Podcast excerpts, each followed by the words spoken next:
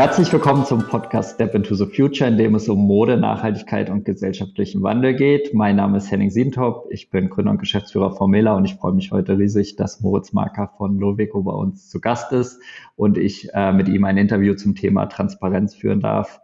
Wir haben uns im Vorfeld ein wenig dazu unterhalten und ich bin ganz gespannt, ähm, zu welchen Schlüssen und Erkenntnissen wir kommen, weil wir durchaus auch unterschiedliche Ansätze haben, an das Thema ranzugehen, bedingt aus der Rolle, wie als Hersteller, als Markeninhaber, Moritz von Loveco als ähm, jemand, der die Mode dann am Ende als Händlerin anbietet, online und offline. Ich freue mich riesig, dass du da bist. Hallo Moritz. Hallo Hedding, vielen Dank für das Intro und danke für die Einladung. Sehr cool, dass das geklappt hat. Ich würde vorschlagen, vielleicht bevor wir so ein bisschen uns dem Thema annähern, dass du noch mal ganz kurz sagst, wer du bist, was du machst, deine Rolle vielleicht auch bei Lovico und generell, was ihr bei Lovico macht und euer Team. Ja, äh, gerne. Also Lovico gibt es seit 2014, so wie Medaware auch. Ähm, ich bin ja Mitgründer und Mitgeschäftsführer und verantworte vor allem den ganzen ja, Zahlenbereich, das Financial Controlling bei uns, beschäftige mich auch viel mit Organisationsentwicklung ähm, und bin so richtig dabei, äh, seitdem es einen Online-Shop gibt, seit 2016, ähm, habe aber auch noch andere Stationen bis 2020 gehabt. Ich war an der HTW in der Gründungsberatung, habe äh, einen Hintergrund in nachhaltige Ökonomie und Management, ähm, war da mal Master gemacht und war dann auch ähm, so 2017 bis 2020 äh, sehr stark bei Soul Bottles involviert, ein weiteres Social Startup Unternehmen mit plastikfreien Glas-Trinkflaschen hier in Berlin herstellt. Und ihr habt in Berlin, glaube ich, drei oder vier Geschäfte und noch einen Online-Shop mit dazu, ne? Genau, mittlerweile sind es vier. Also der vierte ist Ende letzten Jahres ähm, hinzugekommen äh, in, in Kreuzberg und dann haben wir noch einen kleinen, wirklich ganz, ganz kleinen 20 Quadratmeter Schuhladen und dann noch zwei weitere Stores in Schöneberg und Friedrichshain. Cool. Und du hast schon gesagt, ihr seid seit 2014 aktiv, genauso wie Mela, also selbes Gründungsjahr. Ähm, ihr habt primär ähm, nachhaltige Mode in euren Geschäften oder auch jetzt so Home oder Accessories oder was sind so die Kernprodukte, die ihr dort anbietet? Und ist das primär jetzt für Berlinerinnen oder kann man bei euch auch einkaufen, wenn man ähm, ja nicht in Berlin wohnt? naja, du kannst natürlich kannst du auch als Tourist bei uns oder Touristin bei uns einkaufen. Ähm, unser Fokus ist schon ganz klar ähm, wirklich Mode und, und Fashion. Wir haben mittlerweile auch einen ganz gut ausgebauten Schuhbereich ähm, und auch so ein bisschen, ja, so Accessoires, Rucksäcke, Taschen. Aber der Fokus ist halt nach wie vor ganz klar Bekleidung. Das ist da, wo wir, wo wir uns am besten auskennen. Und ihr macht das Ganze ja nicht nur also jetzt physisch vor Ort, sondern ihr seid ja, glaube ich, auch relativ aktiv im Online-Bereich, also Instagram, euer Webshop. Also ähm, wir kommen ja gleich auch so ein bisschen, wie ihr an so das Thema Transparenz, darum soll es ja heute auch gehen, äh, rangeht. Aber ihr äh, ja, vertreibt eure Produkte in eigentlich ganz Deutschland oder auch ins Ausland vielleicht sogar, ich weiß es gar nicht. Ja, Deutschland auf, also erstmal haben wir den Online-Shop haben wir tatsächlich schon seit 2016. Ähm, damals leider noch ein bisschen anders aus wie heute. Ähm, hat sich einiges getan. Ähm, Hauptfokus ist nach wie vor Deutschland. Unsere, unser Online-Shop ist jetzt erst nur, nur äh, auf Deutsch verfügbar. Ähm, wir haben ein bisschen Kundschaft auch in Österreich und der Schweiz, aber ähm, ja, das kannst du wirklich in einer Hand abzählen. Also über 95 Prozent unseres Umsatzes im Online-Shop machen wir mit deutschen Kundinnen. Okay, cool. Und Ihr habt euch dann, ich glaube, letztes Jahr oder vorletztes Jahr dazu entschieden oder überlegt, das ganze Thema Transparenz so ein bisschen proaktiver anzugehen und auch mal anders, als das in der Branche üblich ist. Ihr habt, glaube ich, eure gesamten Finanzkennzahlen, wirtschaftliche Lage, äh, nicht nur irgendwie aus von vor zwei oder drei Jahren, wie das vielleicht für eine GmbH üblich ist, irgendwo mal äh, äh, im Bundesanzeiger veröffentlicht, sondern ihr seid da wirklich proaktiv mit an, an die Öffentlichkeit gegangen. Wie kam das? War das deine Idee? War das im Team? Was war so da die Beweggründe? Ja, das ist gar nicht eigentlich erst schon existiert das schon seit vielen Jahren die Idee. Auch unsere Teammitgliederinnen oder mit denen wir auch angefangen haben, es war halt Transparenz einfach ein sehr, sehr wichtiges Thema. Ähm, und ja, wir haben uns wirklich für den Weg schon vor vielen Jahren eigentlich entschieden, weil das unserer Meinung nach halt der einzige Weg ist, ähm, um auch wirklich Veränderungen so voranzutreiben und auch irgendwie einen Gegenpol zu diesem schwammigen Kofferbegriff Nachhaltigkeit, der es halt mittlerweile leider geworden ist. Und irgendwie ist mittlerweile alles nachhaltig. Jede Fracking-Industrie ist irgendwie auch nachhaltig. Man kann jetzt auch nachhaltig tanken, whatever. Und um dem irgendwie eine Gegenbewegung zu setzen und wirklich ja, wahrhaftig und glaubhaft zu sein, ist für uns halt Transparenz in, in allen Aspekten des Wirtschaftens Voraussetzung. Also würdest du so ein bisschen sagen oder ihr bei euch im Team, dass Transparenz, also in eurem Fall geht es ja auch sehr stark, man sieht das ja auf eurer Webseite, ähm, Finanzkennzahlen, wirtschaftliche Lage, Umsätze, Kosten, ähm, dass das sogar notwendig ist, um darzulegen, dass man nachhaltig unterwegs ist? Oder ist das ein Aspekt, der wichtig ist? Oder wie, wie kamt ihr bewusst darauf? Also, dass ihr gesagt habt, hey, die Leute müssen wissen, was mit dem Geld passiert? Ähm, na, wahrscheinlich zwei Aspekte. Der erste Aspekt ist natürlich, dass wir als Händler ja nicht selber Produkte herstellen. Und das heißt, das ganze Thema Transparenz in der Lieferkette oder den Materialien und den Arbeitsbedingungen wir ja nicht wirklich beeinflussen können und dann natürlich nur durch die Auswahl unseres Sortiments darauf Einfluss haben und dann halt ne, so Marken wie, wie euch mit ins Sortiment nehmen. Ähm, das ist sicherlich die eine Seite, dass wir das halt quasi aufgrund unseres Geschäftsmodells gar nicht abbilden können. Und die andere Seite ist einfach, dass es mir oder auch dem Team einfach wichtig ist, zu zeigen, wie halt so ein Unternehmen funktioniert. Ähm, im Hinblick, was ein Unternehmen braucht, um auch wirtschaftlich überleben zu können, um halt auch wirklich nachhaltig, also die ökonomische Komponente der Nachhaltigkeit auch erfüllen zu können. Und mir ist es auch zum Beispiel einfach wichtig zu wissen, was für andere Unternehmen an Unternehmen beteiligt sind, weil ähm, bei uns ist ein ganz wichtiger Punkt, was wir halt möchten oder was wir in unseren Prinzipien, in unserem Culture Deck halt festgeschrieben haben, dass wir halt nicht von externen Investoren abhängig sein müssen, damit äh, damit wir halt komplett frei in unseren Entscheidungen sind und nicht aus ökonomischen oder Investorenzwängen Entscheidungen treffen müssen, hinter die wir gar nicht stehen, weil halt ein Investor halt dann doch einen starken Fokus auf die Gewinnmaximierung hat. Und das ist halt nicht einer unserer Kernwerte. Und deswegen versuchen wir halt über ja, diese Transparenzinitiative ähm, einfach klar zu machen, ähm, ja, oder einfach so ein bisschen Licht ins Dunkel zu bringen und auch ein bisschen vielleicht von dem Thema Produkt und Mode wegzugehen und das Ganze halt ein bisschen ganzheitlicher zu sehen. Mhm. Auch so als Akteur in, in, in der Wirtschaft und der Gesellschaft. Also quasi auch so ein bisschen der Anspruch, okay, wir sind als wirtschaftlich agierendes Unternehmen aktiv, ja, wir machen nachhaltige Mode, das ist für jeden irgendwie ersichtlich, der bei euch auf den Shop geht oder in, ins Geschäft kommt aber auch so ein bisschen, wo kommen eigentlich die Finanzen her? Also wie ist das Unternehmen, wie setzt sich das wirtschaftlich zusammen? Welche Gewinne oder Verluste erwirtschaftet es auch? Und ähm, so ein bisschen die Konsumentin mit dem unternehmerischen und wirtschaftlichen Konzept eigentlich auch zu verbinden, oder? Also auch so, ein, so ein bisschen so eine Brücke zu sagen, okay, ich zahle jetzt für ein Produkt 50 Euro oder 80 Euro, was passiert dann eigentlich damit? Und das auf so einer Makroebene und ja, und wieso kostet vielleicht, so eine Podcast-Folge habt ihr ja auch schon mal gemacht, wie kommt es denn zustande, dass halt so ein Produkt überhaupt diesen Preis hat, um das mal aufzuschlüsseln, ähm, halt nicht nur auf der Produktebene, so wie ihr das aufschlüsseln könnt, sondern auch wirklich mal diese Handelsebene, ähm, auch einfach mal klar und transparent zu machen, was bei uns für Kosten entstehen und dass wir halt auch darauf angewiesen sind, dass am, am Ende des Tages ein bisschen Gewinn überbleibt, damit wir unsere Zinsen und Kredite bezahlen können. Ähm, ja, das ist uns, ist uns einfach ein Anliegen, das Ganze halt ein bisschen ganzheitlicher zu betrachten und nicht nur, also ohne das negativ zu meinen, halt nicht nur diesen reinen Konsumakt des Kaufens von, von fairer und nachhaltiger Mode ähm, irgendwie gut abzubilden. Du hast vorhin so ein bisschen erklärt, dass das im Team auch so gereift ist oder entstanden ist, dass da so der Wunsch auch da war, hey, äh, lasst uns auch über das reden, wie wir handeln, wie wir wirtschaften und das nach außen tragen. Wie kommt das denn, bei den Konsumenten an? Äh, kommuniziert ihr das im Store oder ist das nur online?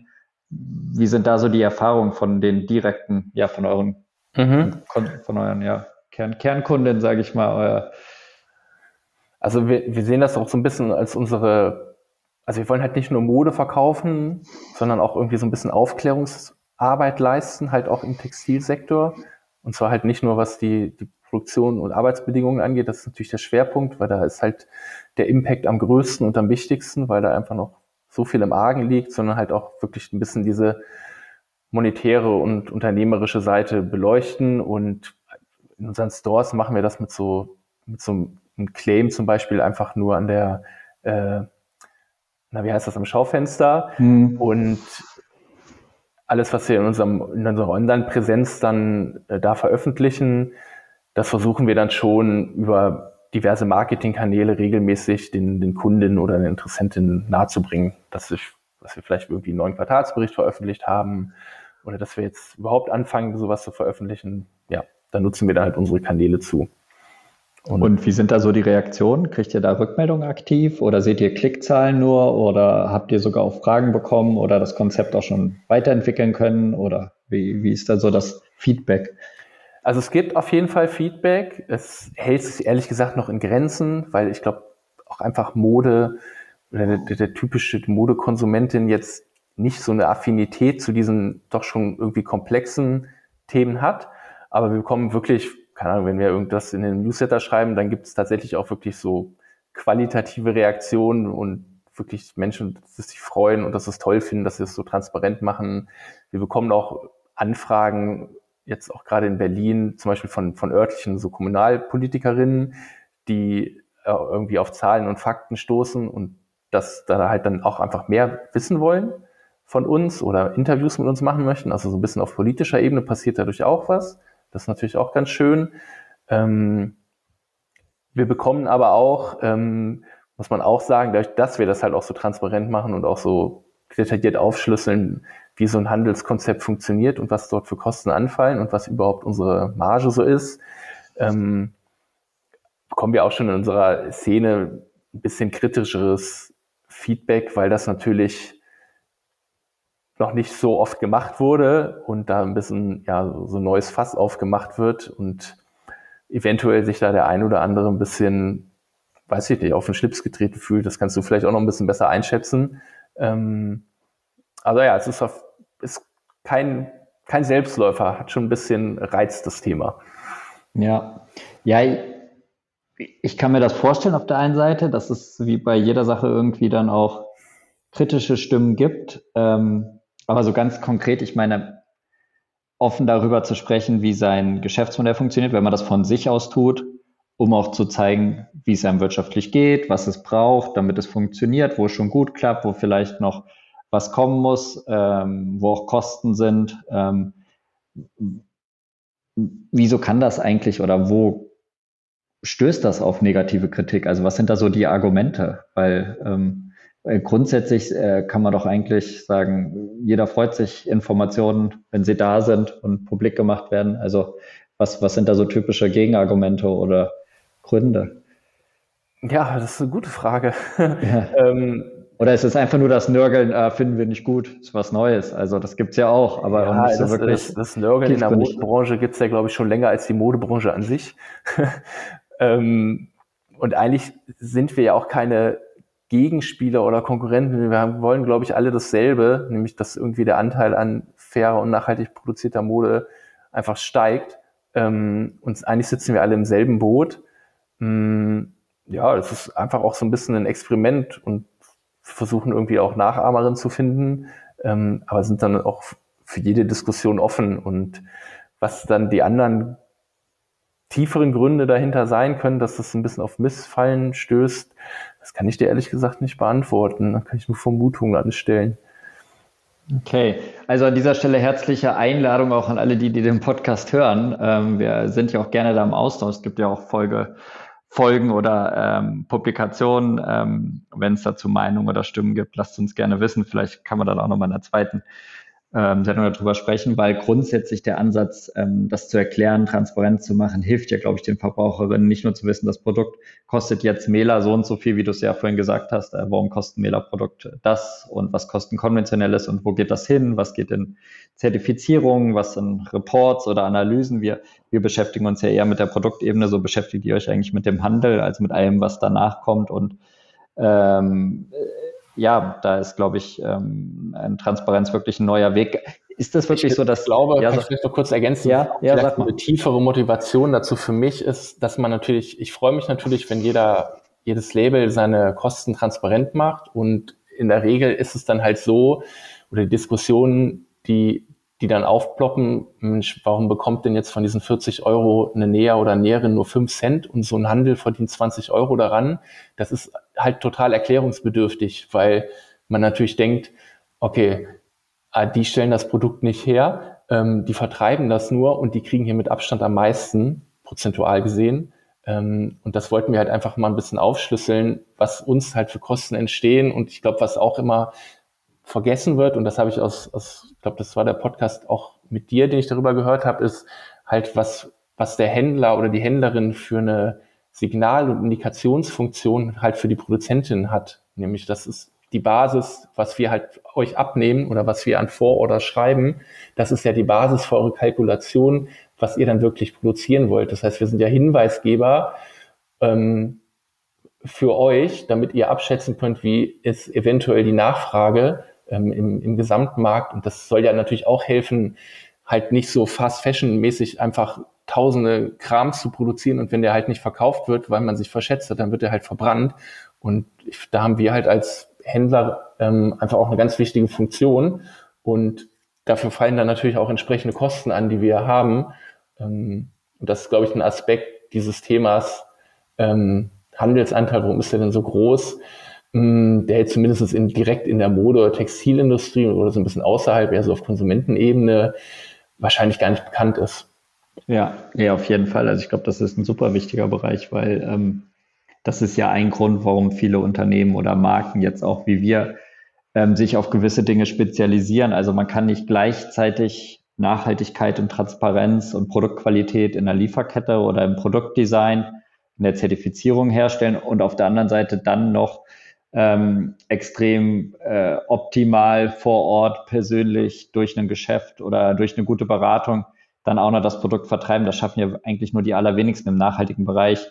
Ähm, gibt es mein, meines Wissens so gut wie gar nicht, also im wirklich äh, zertifiziert nachhaltigen Bereich. Und das ist auch immer eine Sache, wenn ich, ich bin ja auch extrem offen, jetzt zum Beispiel, ich mache bei uns auch den Einkauf, wenn ich mit dem Produktmanagement-Team zusammen in Indien bin und wir dann wir schicken auch immer sofort unsere Lookbooks, die ihr auch für den Einkauf bekommt, nach Indien, damit die sehen, das ist der Handelspreis, das ist der Endkundenpreis. Die wissen ja, was der Produzentenpreis ist. Und ich erkläre dann auch immer nochmal wieder, wo die Differenzen sind, weil das ist ja genauso auch, müssen wir jetzt in unserem Fall, wir produzieren ja das meiste ähm, aus unserer Lieferkette Fairtrade und Bio zertifiziert in Indien erklären, warum kostet denn das Produkt am Ende 50, 80 oder 100 Euro, was im Einkauf 15 oder 20 Euro kostet, mhm. dann zu erklären, ähm, Transport, Zoll und so weiter, aber dann am Ende auch Handel, Mieten, Löhne, ein ganz anderes äh, Lohnniveau hier auch, auch Nichtverkäufe, auch mal Tage, wo keine Kunden in den Laden kommen, wo aber trotzdem das Personal gezahlt werden muss. Ähm, du hast schon gesagt, Abschreibung oder Lagerverkäuf, äh, wenn, wenn man überbestellt hat oder wenn die Nachfrage einfach nicht da ist, Wetterschwankungen, da spielt ja total viel mit rein. Jetzt in dem Fall noch Inflation oder äh, global, globale Themen und ähm, ich denke auch, dass es ähm, natürlich total hilft, für Endkunden zu verstehen, den Gesamtpreis am Ende. Wo, was passiert damit eigentlich? Und ihr habt ja jetzt auch bei euch eigentlich auch, und das ist ja auch ein sehr mutiger Schritt, auch mal zu zeigen, hier in, in dem Jahr oder in dem Quartal hat es vielleicht noch nicht gereicht. Woran hat es denn gelegen? Wie viel fehlt denn?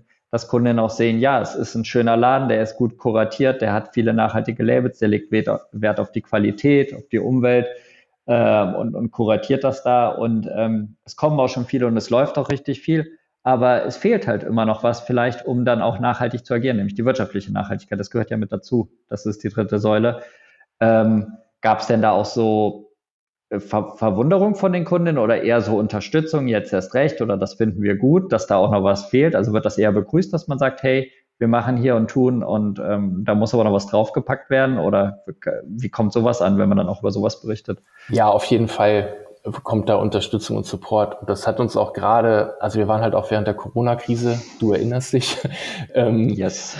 da war mal was, äh, einfach sehr offen und transparent unterwegs und haben halt gesagt, wow, wir bekommen irgendwie keine Hilfen und das, die Situation ist jetzt so bei uns und ähm, wir wollen das mit euch teilen und da haben wir einfach ganz, ganz viel Zuspruch bekommen, dass wir uns da jetzt irgendwie nicht verschlossen haben. ähm, sondern einfach wirklich unsere ja, Sorgen und Ängste und Befürchtungen und was das auch für uns wirtschaftlich bedeutet, einfach klar kommuniziert haben. Da haben wir ganz, ganz viel Zuspruch bekommen, gerade in dieser Zeit. Und wie wäre das denn jetzt? Also ich meine, jetzt hatten wir gerade, ne, du hast schon angesprochen, Corona, jetzt alle sind ein bisschen am Knabber mit dem Thema Inflation, Kauflaune und so weiter. Im Grunde genommen natürlich eigentlich äh, für die Nachhaltigkeit auch mal gut, wenn bewusster konsumiert wird. Natürlich schlecht, wenn sie abwandert, einfach nur in günstig und nicht mehr in Qualität und Nachhaltigkeit. Aber jetzt angenommen, die nächsten ein, zwei Jahre, jetzt, jetzt steigt die Nachfrage und das wird mehr und ihr werdet wirtschaftlich aktiv, dann stehen am Ende vielleicht Gewinne. Wie, wie, wie läuft, also was, was erwartet ihr dann oder wie wollt ihr damit umgehen mit der Kommunikation? Ähm, ja. Was sind da so die Perspektiven vermutlich? Naja, also wie gesagt, wir, wir müssen quasi einen Gewinn erwirtschaften, weil wir halt nicht von Investoren abhängig sind, sondern wir finanzieren halt unsere, ne, unser, unser ganzes Lager, sowohl unsere, die ganzen Klamotten, die in den Stores hängen, als auch unser Lager für den Online-Shop, als auch die Vorfinanzierung der Ware, die wir ja bei euch ordern und dann erst in den nächsten Monaten verkaufen können.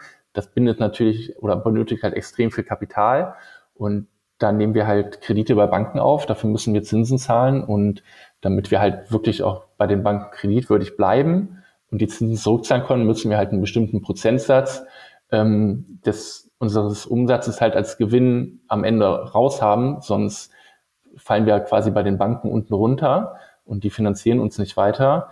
Und genauso kommunizieren wir das auch. Wir brauchen einfach einen Gewinn, ähm, um halt weiter wirtschaftlich arbeiten zu können und dass Banken uns halt weiterhin auch Kredite geben, damit wir unser Angebot aufrechterhalten können.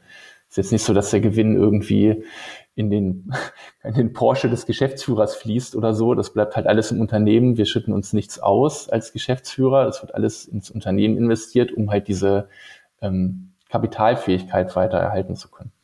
Hm. Vielleicht für alle auch noch, die nicht ganz so tief drin stecken in dem Thema Anzahlung, Vorder und so weiter. Ähm, Grunde genommen äh, läuft, läuft es ja in der Regel so ab, dass ähm, eine Marke wie Mela jetzt ihre Kollektion entwickelt äh, und dann de, dem Handel vorstellt. Also aktuell ist bei uns gerade so, dass wir die Frühjahr-Sommer-Kollektion 24 äh, fotografieren, in den Katalog packen und dann auch mit den Mustern uns im Juni oder im Juli mit dem Handel treffen, zum Beispiel in dem Fall dann mit Loveco, um die Kollektion vorzustellen. Da wird dann eine Vorauswahl getroffen und wenn die getroffen ist, geht Mela dann äh, zu seinen Partnerinnen im globalen Süden, in unserem Fall nach Indien, und bestellt die Ware dort. Wir zahlen die dort auch an. Also nach Fairtrade gibt es dann nochmal etwas strengere Vorgaben. Und ein halbes Jahr später wird in Indien verschifft, wo wir dann die Abschlagszahlung machen. Und in dem Moment, das ist dann im Januar oder Februar nächsten Jahres, werden dann die, die Teile, die Loveco jetzt ausgewählt hat im Sommer, ähm, ausgeliefert und dann im Geschäft angeboten. Loveco äh, wird dann an Mela zahlen die Ware, damit ähm, die Ware dann ähm, auch äh, voll und ganz Lovico gehört. Und ab dann ist Lovico damit beauftragt oder hat dann äh, die Verantwortung in den nächsten sechs Monaten diese Kollektion, die für diese Zeit da ist, abzuverkaufen, um dann wiederum das Geld einzunehmen, ähm, um, um diese Anzahlung abzuzahlen. Man, eigentlich geht jeder immer irgendwie in eine gewisse Vorfinanzierung.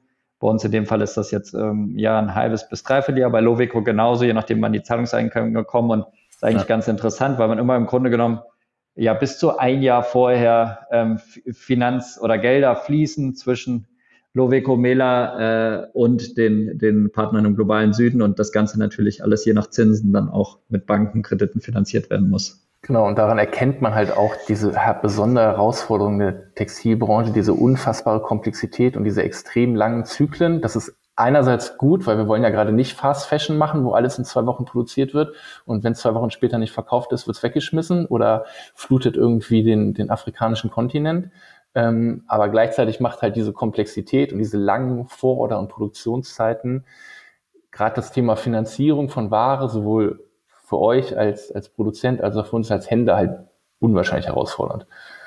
Mhm. Genau, und ich glaube, deshalb ist auch, glaube ich, oder war es für euch auch ein Mitgrund zu sagen, hey, das Thema Finanzen, Finanzierung, ähm, Kosten, Erträge, Umsätze ist so wichtig beim Thema Nachhaltigkeit, das, das schieben wir jetzt mal ganz nach vorne und bringen das auch mal in den öffentlichen Raum. Und das ist nichts, was im Hintergrund eigentlich passiert, weil ich meine, klar, nach wissenschaftlichen Fakten Nachhaltigkeit ja auch drei Säulen hat. Das Soziale und Ökologische, was viele kennen und sagen, genau. aber dann natürlich auch das Ökonomische. Ja, weil irgendwie bringt es ja auch nichts, wenn es alle zwei Jahre irgendwie ein, ein Mailer Insolvenz geht oder eine Novico und dann kommt das nächste und macht wieder zwei was und dann funktioniert es wieder nicht. So kann sich ja auch kein tragfähiges Geschäftsmodell oder Wirtschaft entwickeln, die halt wirklich mal eine Alternative zu wirklich eine nachhaltige, läng, längfristige Alternative zu nachhaltiger, äh, zu konventioneller Mode aufbauen will. Ähm, weil so wird es dann halt, wäre es dann auch sehr schwer, einfach aus dieser Nische zu kommen. Und wäre denn, oder seid ihr denn Hofft ihr durch eure Aktion, dass es Nachahmer gibt, also im Handel oder auf Seiten der Marken? Also wäre, wäre für euch, würdet ihr es gut finden, wenn möglichst viele möglichst viel Transparenz machen würden? Und wenn ja, wieso? Oder sagt ihr, hey, es ist, muss jeder selber für sich wissen? Oder ist es so nach dem Motto Nachahmer gesucht? ähm, naja, ich will jetzt natürlich keinem irgendwie vorschreiben, wie transparent er ist, aber wir hoffen natürlich schon, dass es möglichst viele machen, so wie ihr auch das sehr transparent macht, ähm, wie bei euch so diese Produktionskosten aufgeschlüsselt sind und wer da welche Anteile bekommt. Ähm, und ich finde, das ist auch einfach wichtig, weil ja, Mode oder Kleidung ist halt zu so einem Alltagsgegenstand gefühlt verkommen und die, die Arbeit, die da drin steckt, die Komplexität der Herstellung ähm, und wie gesagt, diese langen Orderzyklen und Herstellungszeiten. Und wir hoffen einfach, dass auch zumindest durch den Aspekt oder durch den Teil der Transparenz einfach irgendwie auch wirklich mal so ein bisschen mehr Wertschätzung einfach wieder entsteht für Kleidung.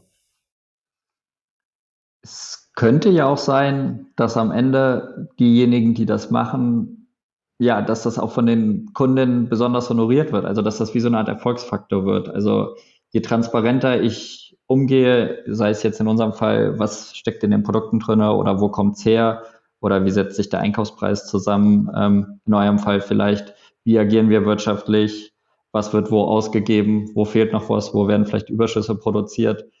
Glaubst du, dass das auch so ein Erfolgsfaktor sein kann in der nachhaltigen Branche oder im Speziellen in der Modebranche? Oder siehst du es in anderen Branchen vielleicht schon auch viel mehr? Gab es da schon irgendwie Beispiele oder ist es noch so Neuland und es wird sich noch zeigen?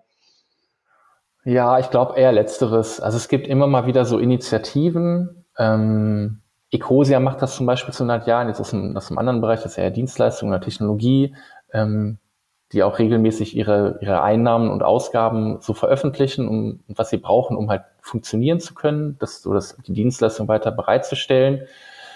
Aber ich glaube, es ist halt noch eher die Ausnahme und ich bin jetzt auch nicht zu 100% überzeugt, dass alleine das ausschlaggebend wird, weil am Ende geht es halt auch immer noch einfach um das Produkt, wie das hergestellt wird, ähm, und da sind noch ganz viele andere Faktoren, die einfach stimmen müssen. Ähm, und die, diese, sagen wir, ökonomische Transparenz oder finanzielle ist, würde ich, glaube ich, eher so als Add-on sehen und auch eher so für wirklich interessierte Menschen, die sich vielleicht nicht nur mit dem Produkt auseinandersetzen, was vollkommen okay ist, wenn das so ist, sondern irgendwie auch noch einen ganzheitlicheren Blick irgendwie entwickeln wollen auf das Thema. Das ist ein Angebot, mehr nicht.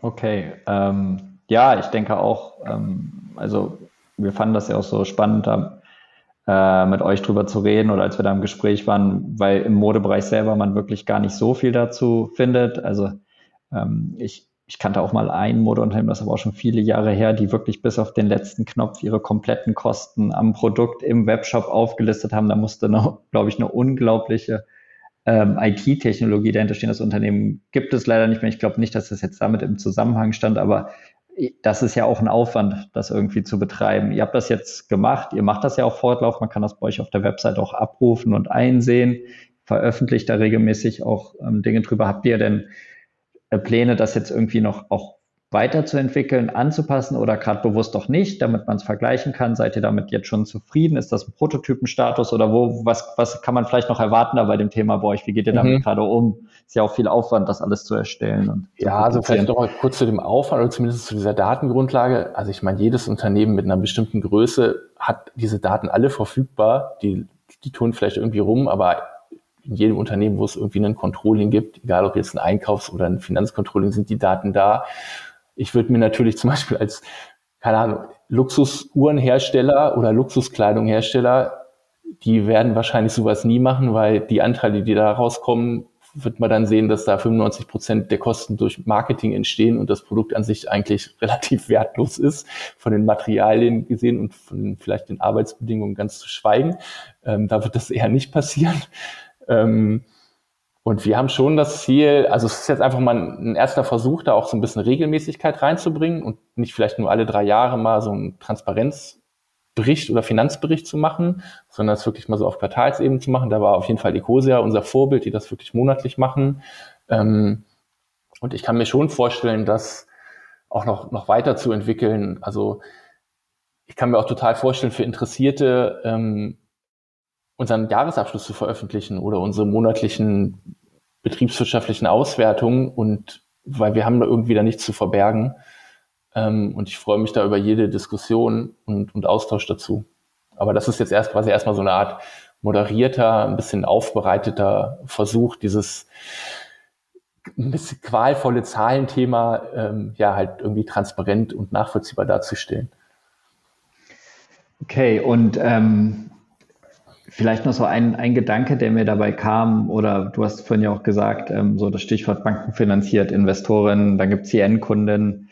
Ähm, hat, hat vielleicht auch das, das Ganze dazu geführt oder gab es auch Anfragen von Endkunden, hey, oder auch von anderen Stakeholdern, die nicht jetzt Banken sind, vielleicht was, was ihr vielleicht gar nicht beabsichtigt wollt, aber so kamen, die gesagt haben, hey, hey, wir finden das gut, dass ihr das macht. Äh, was braucht ihr denn? Oder äh, weil es ist ja so ein bisschen, wenn ihr sagt, jetzt aktuell, es gibt noch eine Lücke vielleicht zu dem, was ihr erreichen müsst, damit das wirtschaftliche auch abgedeckt ist, äh, dass da eher so auch Tipps oder Hilfestellungen aus der Community dann kamen, die dann gesagt haben, hey, wenn man das schon alles veröffentlicht, dass dann irgendeiner sagt, hey, ja, da könnte man doch hier und da noch und so und so? Oder ist, äh, ist das eher so, das, das wäre schön, aber das passiert dann auch nicht, weil könnte ja sein, dass sich daraus dann auch solche Sachen ergeben, oder? Ja, ja, wäre ein total interessanter Aspekt, habe ich noch gar nicht so richtig drüber nachgedacht. Ist auch bisher, muss man ehrlich sagen, auch jetzt noch nicht passiert, weil wir es auch jetzt noch nicht so lange machen. Und ja, es ist auch teilweise einfach schon ein bisschen so ein Expertise-Thema, ähm, wo jetzt, glaube ich, auch nicht irgendwie jeder was zu sagen kann. Ähm, aber umso besser, wenn es wenn es eventuell als Grundlage dient, damit das tatsächlich passieren kann. Also wir sind offen für alle Vorschläge jeglicher Art, die darauf basieren, was wir da veröffentlichen. Okay, also auch hier nochmal vielleicht ein zweiter Appell oder Aufruf. Vielleicht gibt es ja wirklich nochmal eine Folgesession zu dem Thema, vielleicht auch noch mit anderen Gästen oder wir äh, sprechen da nochmal zu dritt oder in einer größeren Runde drüber. Für alle die, die das jetzt spannend finden oder gehört haben oder auch auf der Webseite schon mal geschaut haben, ähm, gerne auch ähm, eure Meinung oder Kommentare auch hier zu geben. Ähm, wir werden auch nochmal äh, in der äh, Folge dazu verlinken, wo ihr weiterführende Infos findet, auch bei Loveco auf der Seite. Ähm, ja, ich würde sagen, wir kommen auch, also sind langsam schon so am Ende unserer Zeit. Ich fand ähm, das total spannend, ähm, Moritz, wie du so mal ein bisschen wirklich die, die aus unserer Sicht andere Seite, die zweite Seite der Medaille, es gibt ja immer die Herstellung und den Hersteller, so das Produkt, und dann die zweite Seite ist der Vertrieb und der Handel und die Konsumentin, ähm, dass ihr euch da so ein bisschen als Pionierin äh, auf so einem Weg begibt und sagt, hey, wir machen das öffentlich, wir zeigen das, wo, wo läuft's gut, wo fehlt noch was, wie setzt sich das alles zusammen. Ich hoffe, dass da ähm, ja viele Endkunden, Verbraucherinnen ähm, sich das anschauen, das honorieren und unterstützen, weil ähm, man einfach sieht, dass da doch sehr, sehr viel mit dranhängt. Und ich habe auf jeden Fall auch äh, noch mal einiges mitgenommen, was in Richtung Unternehmenskommunikation und Transparenz, was man dort machen kann. Und ähm, das, das wäre jetzt tatsächlich auch noch mal eine Frage an dich, so als Mela.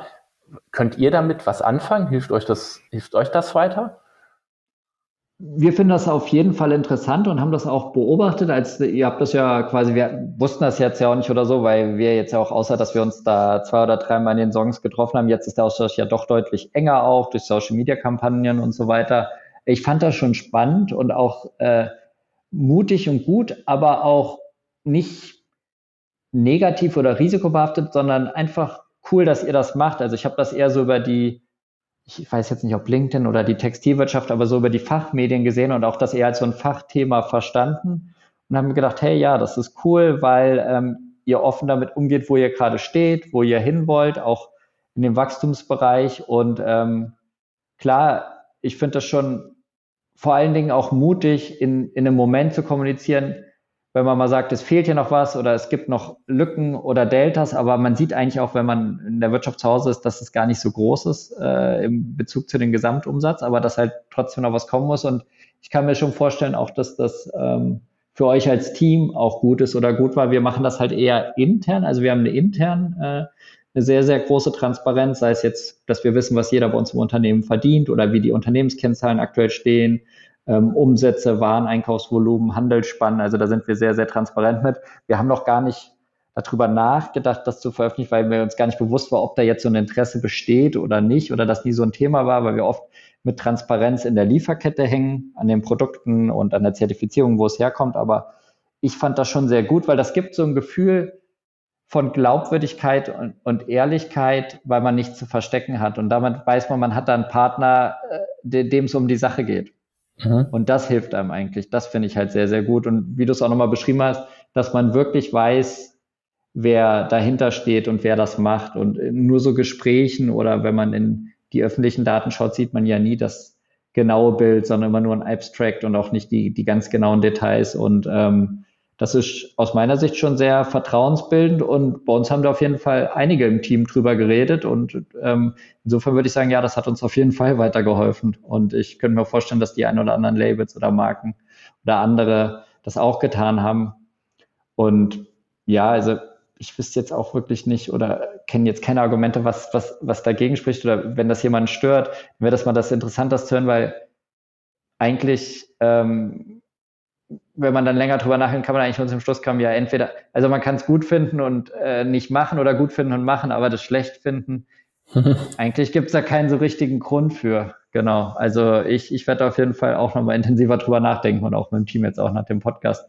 ähm, was man dazu machen kann ich finde es immer wichtig, auch was dann die Endkunden am Ende dann auch mitnehmen oder interessiert. Und ähm, genau deshalb war ich auch sehr interessiert daran, was du sagst, wie das Feedback und so weiter ist. Aber ich denke, da wird es auch in den nächsten ja, sechs bis zwölf Monaten nochmal mehr vielleicht auch Rückmeldungen zu euch geben. Und ähm, vielleicht kann man da ja einfach auch nochmal in einem zweiten Podcast im Austausch zu bleiben und auch nochmal gucken, so zwölf Monate später, was hat sich getan bei euch oder bei uns ähm, und mhm. in der Branche vielleicht auch. Vielleicht passiert ja, ja auch was. Ja, cool. Ja. Super, Moritz. Vielen, vielen Dank für deine Zeit, dass du heute bei uns warst. Und ich würde sagen, wenn ihr den Podcast ähm, gerne gehört habt, abonniert ihn gerne, empfehlt ihn auch weiter ähm, an eure Freundinnen oder Freunde, Bekannte, Step into the Future ähm, auf dem bekannten Medium und schaut einfach für weiterführende Infos in den Notes unten vorbei bei Lovico oder bei Mela zum Thema Nachhaltigkeit und Transparent. Danke fürs Zuhören. Auf Wiedersehen. Ciao.